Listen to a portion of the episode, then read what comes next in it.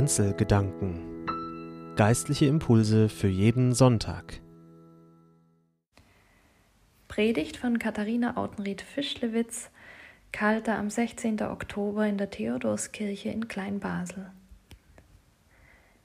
Liebe Brüder und Schwestern, mein erstes Gemeindepfarramt war in einer kleinen Quartierkirche in Zürich.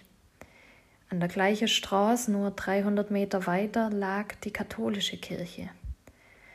Die geschwisterliche Ökumene hatte dort seit Jahrzehnten Tradition und so hatte ich mehrmals im Jahr das Vergnügen, zusammen mit meinem katholischen Amtsbruder aus Nigeria Gottesdienste zu feiern. Als es in der Vorbesprechung mal um den Lesungstext ging, erzählte er mir eine Anekdote aus seinem Priesteralltag. Eine Gruppe von Primarschülern kam zu Besuch, um von ihm Kircheführung zu bekommen. Im Altarraum zeigte er ihnen unter anderem das schön geschmückte Messbuch. Ein Kind wusste Bescheid und rief meinem Kollege zu, in der Messe küsst du das Buch. Warum? fragte da ein anderes Kind. Ja, weil er ja keine Frau zum Küssen hat. Mein Kollege nahm es mit Humor.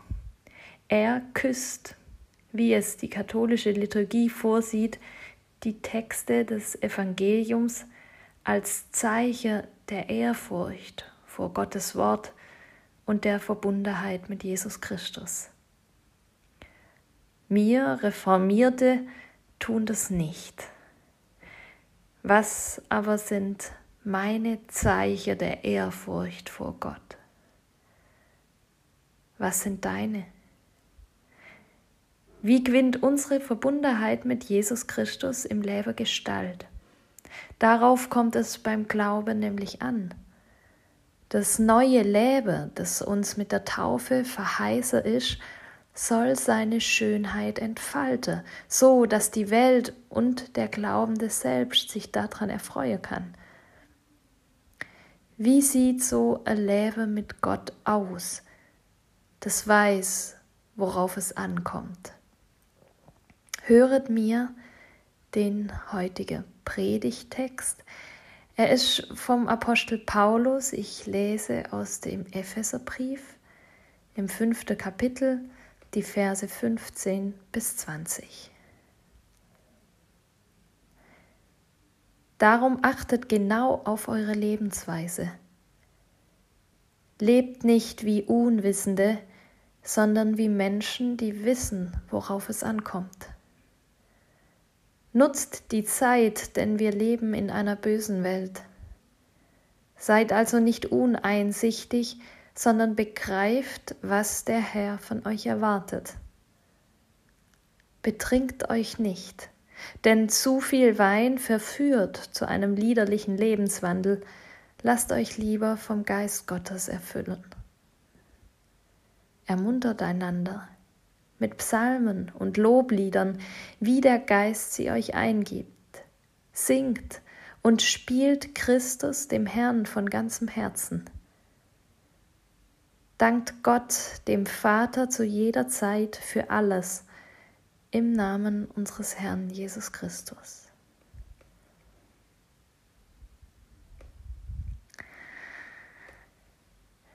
Liebe Brüder und Schwestern, Paulus wird erstaunlich konkret und lebenspraktisch beim Thema, worauf es ankommt. Betrinkt euch nicht. Lasst euch lieber vom Geist Gottes erfüllen. Und Paulus klingt dabei ziemlich streng und moralisch. Alkoholverbot und fromme Ratschläge. Solche Töne wecket in der Regel unseren Widerstand. Ich muss mich doch nicht bevormunden lassen. Wenn man die Dinge anders sagen würde, wäre man vielleicht eher bereit zum Hinhören. Äh, manchmal zumindest ist das so. Wenn ich Ordnung in der Wohnung will, kann ich sagen, räum jetzt endlich dein Zeug weg. Ich kann aber auch sagen, Mir wäre es viel wohler, wenn du deine Sache vom Tisch räumen würdest. Und schon klingt das Anliegen heraus, auf das es ankommt, nämlich ich bin darauf angewiesen, dass du Rücksicht auf mich nimmst. Das kommt meist besser an. Betrinkt euch nicht, lasst euch lieber vom Geist Gottes erfüllen. Der strenge Ton verdeckt ein bisschen, worum es geht und auf was es ankommt. Ich will versuchen, das herauszuholen und frage, warum trinket Menschen Wein? Weil er gute Laune macht und in behaglichen Rausch versetzt?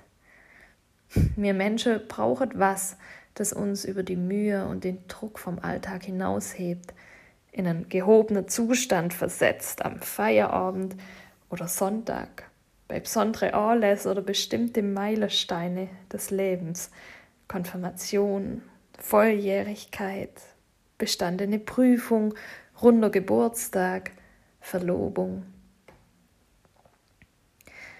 Dass bei solche Feste nur Mineralwasser angeboten wird, kommt vermutlich eher selten vor.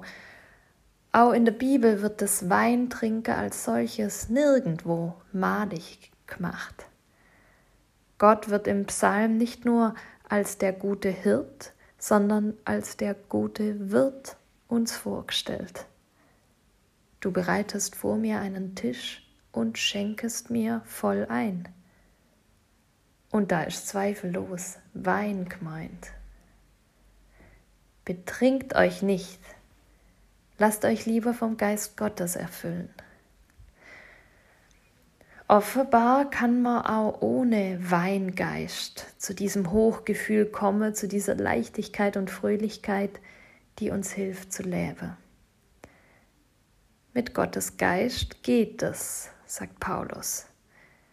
Wie meint er das? Vielleicht ist an so eine Redensart zu denken, in der man sagt, ich bin ganz berauscht gewesen von diesem Sonnenaufgang.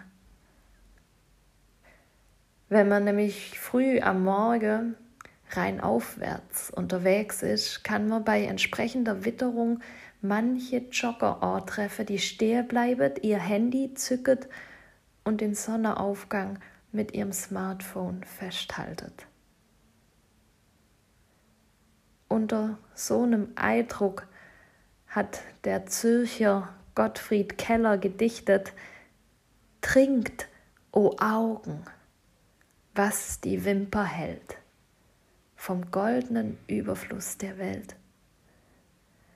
Auge und Ohre sind ja wie Eröffnung für das Gefäß unserer Seele.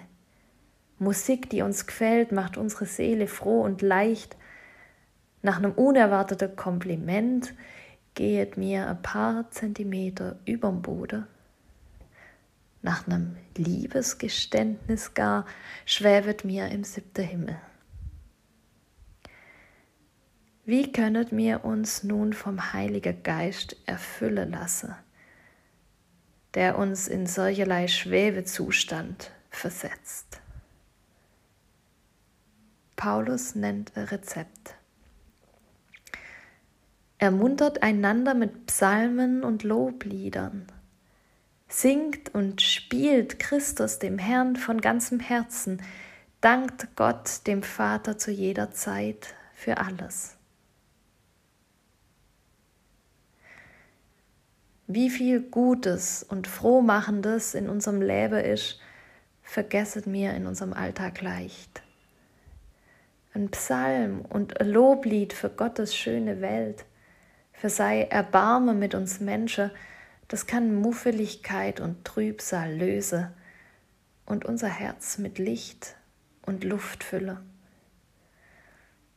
Meine erst kürzlich verstorbene Großmutter hat oft mit uns gesungen, nur frisch, nur frisch gesungen und alles wird wieder gut. Ein bisschen sehr optimistisch vielleicht und doch was Wahres dran. Ermuntert einander mit Psalmen und Loblieder. Genau dazu kommet mir ja auch jeden Sonntag zusammen. Zur seelischen Erfrischungskur, im Singen unserer Lieder, im Danke und Höre auf Gottes Wort, kommt wieder Frische rein. Liebe Brüder und Schwestern, worauf kommt es an in unserer Zeit? Der richtige Umgang mit Genussmitteln ist nur ein solcher Punkt, wo man es wissen muss. Jeden Tag tretet auf die Tagesordnung neue Dinge, auf die es auch kommt. Wer wollte das bestreiten? Aufs Energiesparen, weniger Fleischkonsum, Impfung, noch nicht zu reden von den ganz eigenen Themen, die bei jedem und jeder von uns oben liegen. Und auch wenn wir hier heute ausschließlich Erwachsene sind in der Kirche, auch die Kinder spüren diese anspruchsvolle Zeit, in denen wir sind. Sie kennen Stress, haben Schulprobleme, Angst um das Eheglück ihrer Eltern, sind unzufrieden mit sich und ihrem Aussehen, empfindet Langeweile und Frust gegenüber ihrem Alltag. Darum Kindern und uns Erwachsene legt Paulus diesen natürlichen Zaubertrank ans Herz, gekeltert aus Glaube, Liebe, Hoffnung. Betrinkt euch nicht, lasst euch lieber vom Geist Gottes erfüllen. Vielleicht könnet mir jetzt dieses strenge Wort eher annehmen. Ich will es zum Schluss in die Form einer Trinkregel fassen, die ich kürzlich gelesen habe. Sie sagt, worauf es ankommt im Umgang mit Wein. Und ich finde, sie ist eine gute Wegweiserin für uns, damit mir es der Kleine vormachen können. Dort heißt's, wer Wein trinken darf und will, der soll ihn mit Genuss trinken und sich freuen an der Leichtigkeit und Entspannung, die er schafft. Aber trinke nur, wenn du zuerst an den wahren Quellen der Leichtigkeit und Entspannung getrunken hast. Wenn die Pflicht erledigt ist, das Gute beim Namen genannt ist, das Problem besprochen das Schweigen wieder beendet, das böse Wort verziehen, der Fehler bereut ist. Dann trink und genieße. Und du wirst es gar nicht brauchen, dich zu betrinken, sondern du wirst im Herzen den loben, aus dessen Hand dein Leben ist und in dessen Hand dein Leben liegt.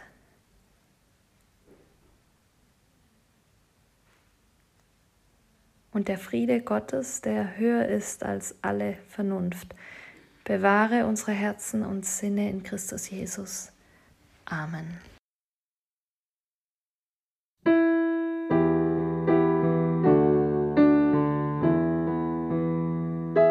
Kanzelgedanken Geistliche Impulse für jeden Sonntag